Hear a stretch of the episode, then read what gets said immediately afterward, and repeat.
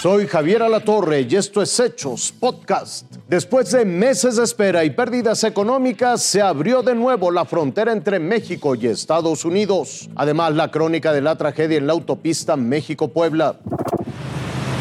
Antes de que comenzara el lunes 8, se abrió la frontera terrestre hacia Estados Unidos. Cientos de mexicanos quisieron ser los primeros en atravesar por 40 de los 41 puertos que hay a lo largo de las ciudades vecinas desde Tijuana hasta Matamoros. La garita de Tijuana San Isidro registró largas filas de autos. Al cuarto para las 12, decenas de vehículos que se encontraban estacionados en este punto haciendo fila para cruzar a los Estados Unidos han recibido la noticia de que finalmente pueden ingresar al país vecino. Mi suegra pues tenía ganas de ver a su hijo, tiene ya casi dos años que no lo ve. Entonces, aprovechamos ya la oportunidad y dijimos, bueno, a las puras 12 pues nos vamos. Teníamos este, familiares enfermos que queríamos visitar. A la frontera de El Paso, Texas, con Ciudad Juárez, llegó esta pareja procedente del sur de Chihuahua, seis horas de viaje y dos horas en la fila. ¿Qué le dijeron, señor? Que sí, podemos pasar ya. A Erika ya le andaba por ver a su familia. Llegó al puente Reynosa Far con seis horas de anticipación y ya iba preparada. Pues es la visa, ¿no?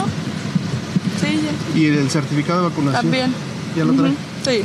No todos iban pensando en ver a sus parientes, muchos otros quieren reactivar su economía lo más pronto posible. Ya, para surtir el, el- el negocio vendemos ropa. Encontramos más barato, eh, para igual para poderle dar barato también a nuestros clientes. Al salir el sol, ya no había fila en los puentes internacionales, todo fue muy ágil y las versiones salidas de Facebook de largas esperas y aglomeraciones resultaron evidentemente falsas. Pensamos que había mucha gente, muchas filas, y por eso madrugamos, pero ahorita oí en las noticias que estaba el puente solo, y ahorita vamos a, a ver cómo nos va. Yo tengo a mis hijos acá, y no los he visto desde pues, hace un año y medio más o menos. No, pues bien padre porque ya vamos a cruzar. Así, tras 597 días de restricciones para la población transfronteriza, la reactivación es paulatina. Cámaras de comercio esperan que para el fin de semana cruce el grueso de mexicanos hacia California, Arizona, Nuevo México y Texas. Dicen es una buena combinación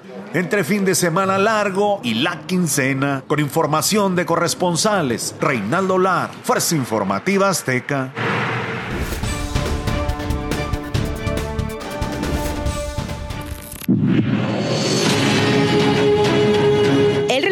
Marcaba las 12 horas con 45 minutos de este sábado 6 de noviembre, momento exacto en el que un camión de carga presuntamente se quedó sin frenos y se impactó contra la caseta de cobro número 7, San Marcos, en el kilómetro 33 de la autopista México-Puebla.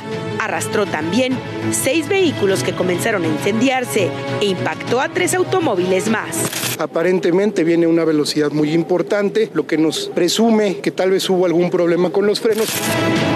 Cuerpos de rescate, elementos de seguridad y autoridades de inmediato llegaron al lugar para trasladar a las personas lesionadas y rescatar los cuerpos de quienes quedaron calcinados dentro de los vehículos.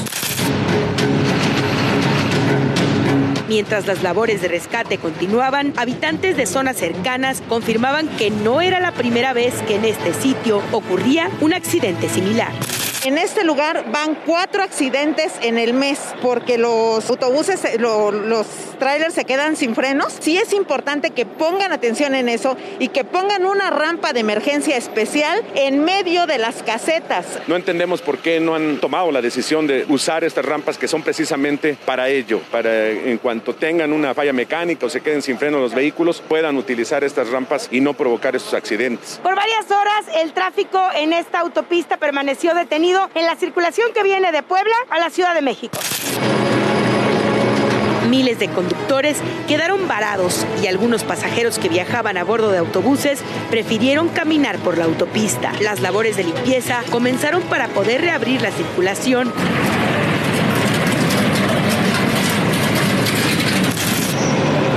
Pero fue hasta caer la noche que los cuerpos fueron retirados del lugar y la vialidad liberada en el sitio. Mientras tanto, las investigaciones para conocer las causas de este accidente continúan y peritos trabajan para identificar a las víctimas. Everaldo Hernández y Orlando Montes, Lucero Rodríguez, Fuerza Informativa Azteca. Esto fue Hechos Podcast.